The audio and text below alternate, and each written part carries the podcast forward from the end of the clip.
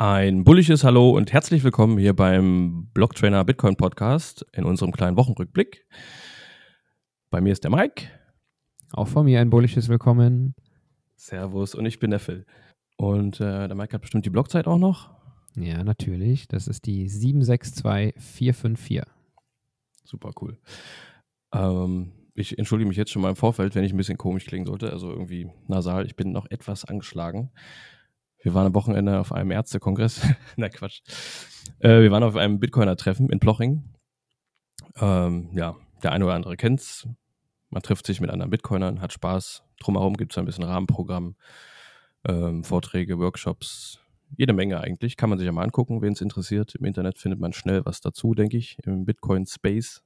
Und das Ganze war im ähm, Bitcoin Hotel Number One in Princess Plochingen. Yeah. Yeah. Ja, war wirklich cool. Ist immer schön, Bitcoiner zu treffen, auch äh, zu, äh, bei den Meetups. Ähm, also, wenn ihr da noch nie wart, äh, ganz klare Empfehlung. Äh, geht gerne hin, trefft euch mit den Leuten, unterhaltet euch mit den Leuten. Ähm, werdet ihr auf jeden Fall äh, nicht bereuen. Genau, das wollte ich auch noch sagen. Ja, das eröffnet nochmal ganz neue Horizonte, wenn man sich bisher längere Zeit immer nur selbst mit sich und seinen Bitcoin Dingen beschäftigt hat, dann plötzlich sich mit anderen Bitcoinern zu unterhalten, das ist nochmal ein neues Level äh, im Kaninchenbau, also äh, eine neue, neue Ecke und äh, es gibt immer wieder neue Erkenntnisse dadurch. Ein neuer Mind-Blowing-Effekt auf jeden Fall. Ganz genau. Okay. Die Supermarktkette ähm, Pick and Pay aus Südafrika äh, wird in Zukunft den Kunden Lightning-Zahlungen ermöglichen. Und zwar gab es da jetzt eine ähm, längere Testphase, und man möchte das Ganze, das sich als sehr positiv herausgestellt hat, auf alle 29 Filialen ausweiten. Was auch ganz interessant mal zu wissen ist dazu, äh, ungefähr, also knapp ein Viertel der Einwohner in Südafrika ähm, haben kein Bankkonto. Also es liegt dann eher nahe, dass die Leute dann sich nach einer Alternative umschauen und dann auch schon mit Bitcoin beziehungsweise Lightning in Kontakt gekommen sind. Da ist der Weg dann nicht mehr so weit, das auch beim Einkaufen zu benutzen. Und ähm, ja, die sind halt dabei, das jetzt auf alle Filialen auszurollen. Ich glaube, die sind am Ende der Testphase und genau. ähm, experimentieren wohl schon seit fünf Jahren im Unternehmen mit, mit, mit Bitcoin generell, in der Kantine, äh, Bezahlungen oder ähnliches. Ja, aber es klingt auf jeden Fall super. Genau. Man könnte vielleicht noch erwähnen, die haben ähm, also experimentieren, wie gesagt, seit fünf Jahren mit Bitcoin, also an, ursprünglich noch mit On-Chain Bitcoin. Und äh, Lightning hat das Ganze natürlich im Prinzip erst so richtig ähm, als Zahlungsmethode ähm, vorangebracht. Und äh, ja, wie gesagt, das ist jetzt alles erfolgreich getestet worden. Man möchte das eben den Kunden ähm, sozusagen nativ als äh, Lightning-Zahlung anbieten. Ja, genau. Dann kommen wir zur äh, Federal Reserve, zur Fed, zur US-amerikanischen Notenbank.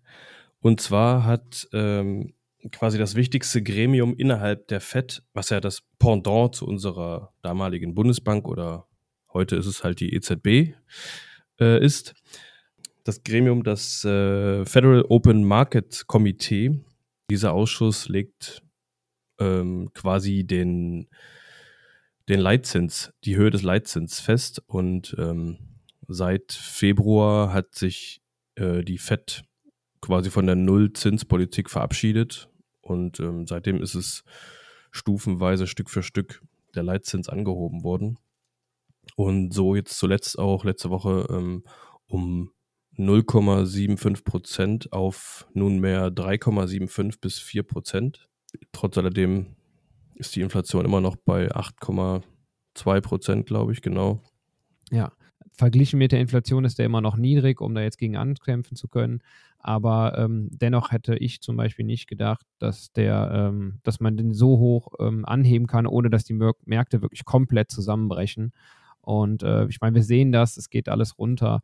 Und ähm, das hat jetzt noch nicht den gewünschten Effekt, und zwar, ähm, dass man damit äh, gegen die Inflation ankämpft. Aber ähm, das bleibt äh, auf jeden Fall ähm, zu beobachten, äh, was die äh, FOMC bzw. die FED da an der Stelle machen.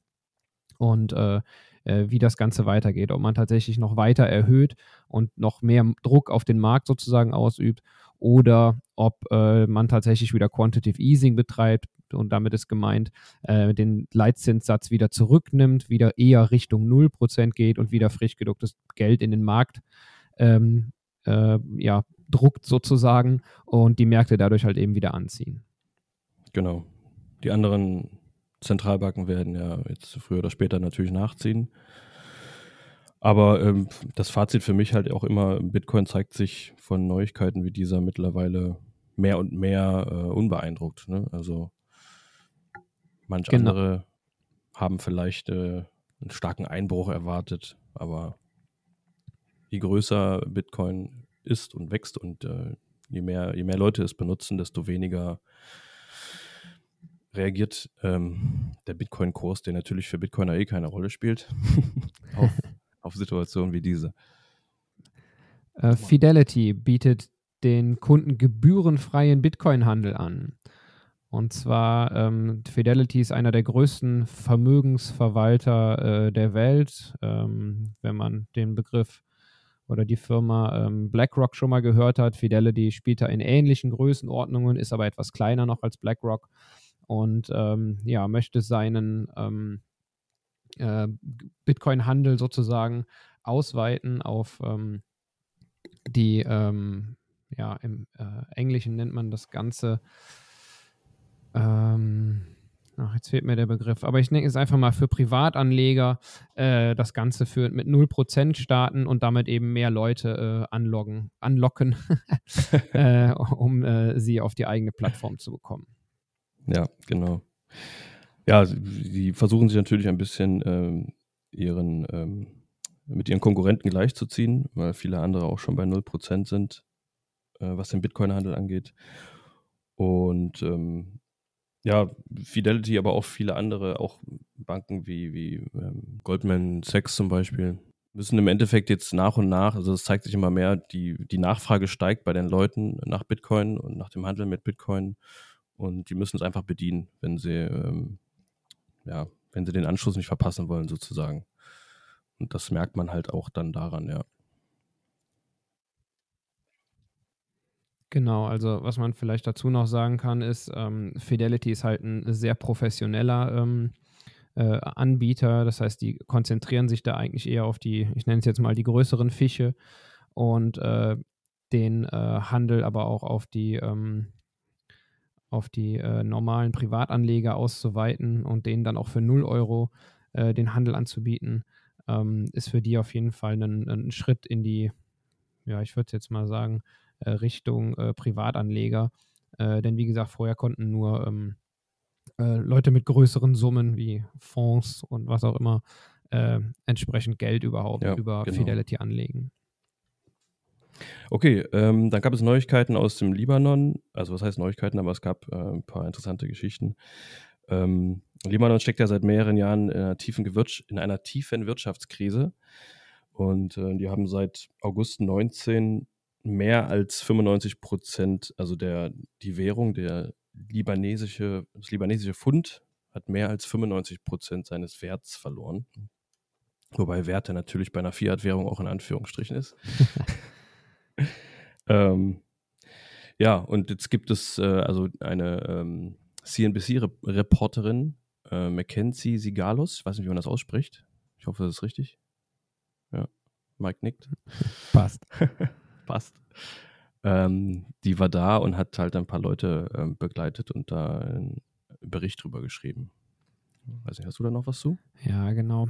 Kann vielleicht ein bisschen was mehr dazu erzählen. Und zwar, ähm, was ich zum Beispiel eine sehr ähm, krasse Zahl bzw. Vergleich finde, ist, dass der monatliche Mindestlohn äh, real gemessen äh, von ähm, 450 US-Dollar auf nur noch 17 Dollar gefallen ist. Also man sieht einfach, wie unfassbar krass das Geld ähm, äh, im Libanon entwertet, was äh, für die Leute vor Ort natürlich eine absolute Katastrophe ist.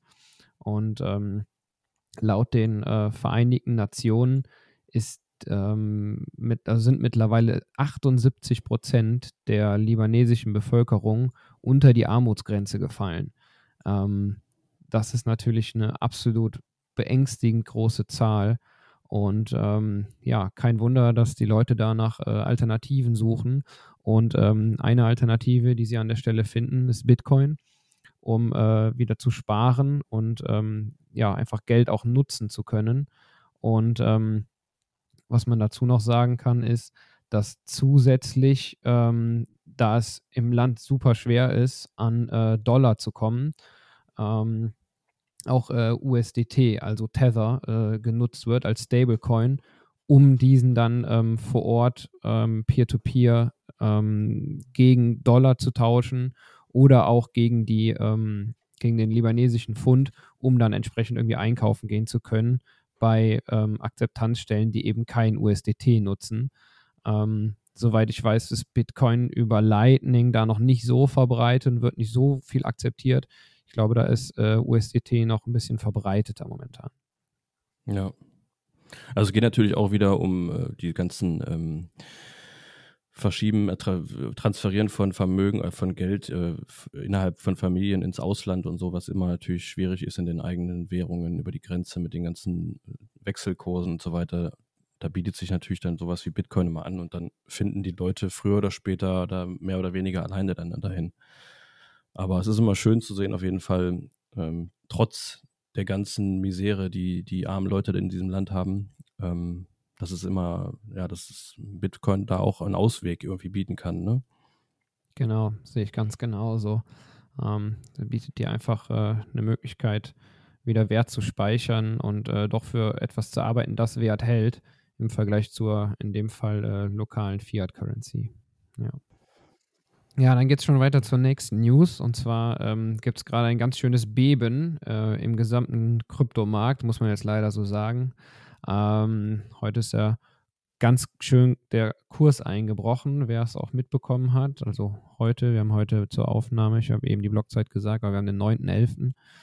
Und ähm, ja, das liegt äh, aktuell daran, dass die äh, drittgrößte Börse, FTX, gerade ähm, Insolvenz angemeldet hat und mit hoher Wahrscheinlichkeit, man weiß es noch nicht ganz genau, ähm, aber äh, durch Binance eventuell übernommen wird.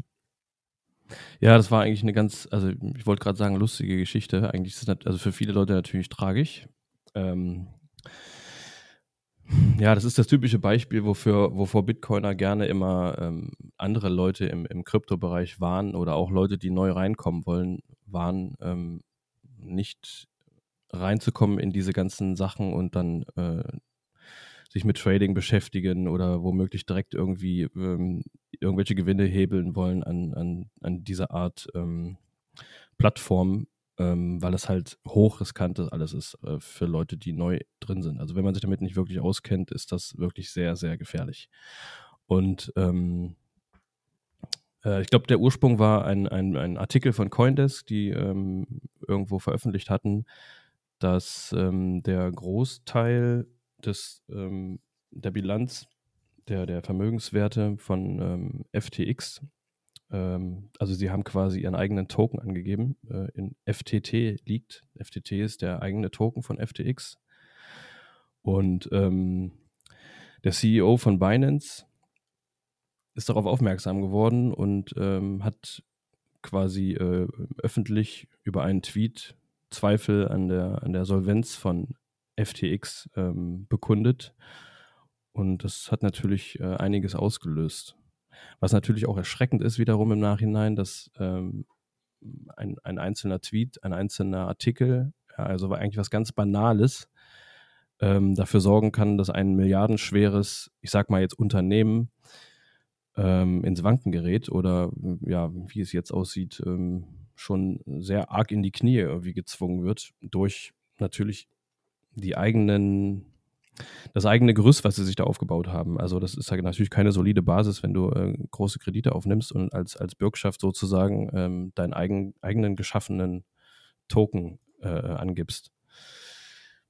Ja, ja absolut. Ähm, also ähm, der äh, CEO von äh, FTX bei äh, Twitter hatte das äh, Kürzel SBF ähm, hat äh, sogar äh, Anfang des Jahres, ich glaube im April oder so war es, noch gepostet bei Twitter, ähm, viele der Börsen haben wohl keine, ähm, ja, keine Liquidität mehr und es wird wohl einige äh, ähm, ja, äh, Insolvenzen geben.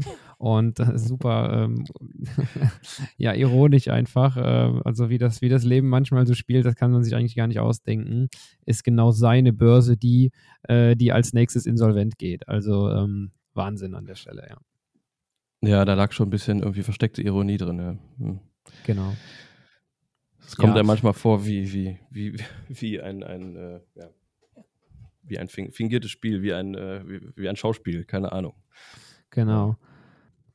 Genau, CZ, also der CEO von Binance, hat dann, ähm, wie gesagt, angeboten, aber mit einem ähm, Vertrag, einem Contract, den er ähm, wohl immer wieder zurückziehen kann. Das ist keine, keine feste Zusage, äh, erstmal FTX unter die Arme zu greifen. Ob das jetzt unterm Strich tatsächlich zur Übernahme von FTX führt, das äh, bleibt abzuwarten. Ähm, da äh, wird es wahrscheinlich dann auch ähm, Anhörungen in Richtung Kartellrecht geben, weil sollte Binance FTX übernehmen, äh, wäre, denke ich zumindest, Binance de facto die größte Börse der Welt und hätte einen unfassbar großen Marktanteil. Definitiv. Ähm, und äh, genau deshalb bleibt das auf jeden Fall äh, an der Stelle spannend, das weiter zu beobachten. Wir werden euch informieren. Ja, die, die News äh, also die Neuigkeiten ändern sich dazu auch quasi minütlich gefühlt. Ja, exakt. Äh, eine Sache vielleicht noch dazu, weil wir das jetzt äh, nur sehr knapp zusammengefasst haben, wen das Thema ähm, ausführlicher interessiert. Roman hat dazu heute äh, ein ausführliches Video gemacht, es geht, glaube ich, eine knappe Stunde ähm, und ist da nochmal ähm, wesentlich mehr ins Detail gegangen. Genau, heute am 9. November.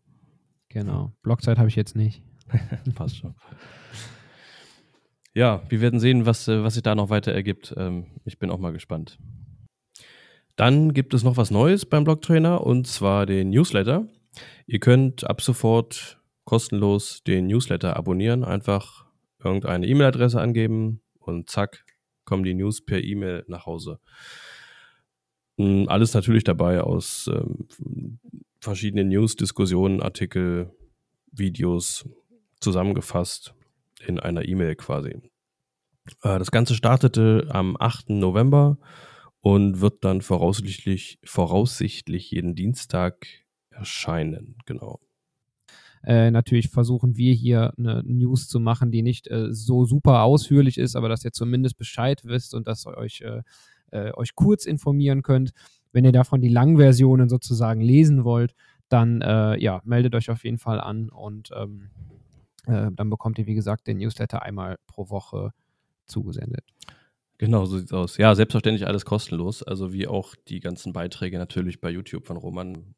Ich sehe gerade, wir haben aktuell den äh, Jahres, Jahrestiefstand, wenn man äh, in, in Euro äh, oder in Dollar rechnet, ähm, bei Bitcoin. Super krass eigentlich. Ich habe jetzt, äh, er zeigt gerade 16.800 an.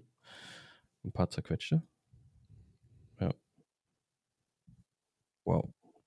Ja, ist schon Wahnsinn momentan, aber es liegt einfach an dieser FTX-Geschichte. Äh, ähm, leider ist halt äh, Bitcoin noch, noch korreliert mit dem ganzen Krypto- und generell Finanzmarkt.